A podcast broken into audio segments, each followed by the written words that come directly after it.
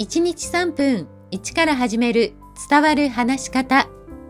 こんにちは。フリーアナウンサー、話し方講師、キャリアコンサルタントの三島澄江です。前回から新しいシリーズをスタートしました。第2弾のシリーズは、第一印象を味方につけようです。今回は見た目の印象の中でも前髪と額についてお伝えします。ところであなたは相手にどのような印象を持ってもらいたいですか？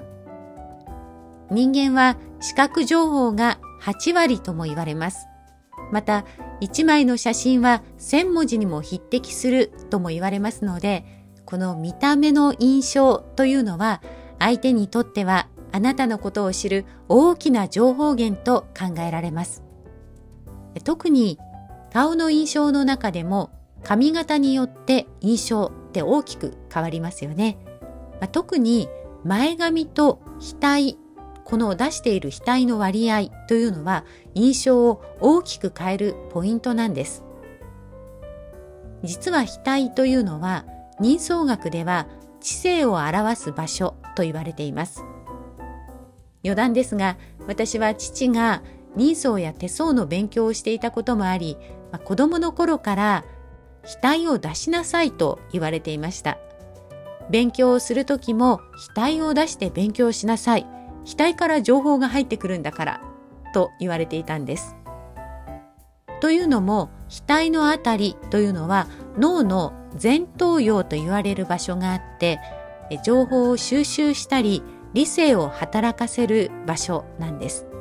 まあ、この額を出す割合、前髪で隠す割合であなたの印象が大きく変わります。前髪で額を多く隠してしまうと、幼い印象や自信のなさそうな印象、中には暗い印象を与えることもあります。就職活動中の学生さんの中には、前髪で額をすべて隠していたり、目にかかるほどという人も多いように思います。ただ、面接などでは、まあ、できるだけ額を出していた方が知性や自信、明るさ、清潔感などの印象を与えることができます。ただ、額を全部出すと、まあ、強さが前面に出てしまうと感じるときは、3分の1程度前髪で隠すと、優しい印象とこう知性のバランスが取れた形になります。額というのはあなたの自信の表れでもあります。自信がある人は実は額をしっかり出すことができるんですよね。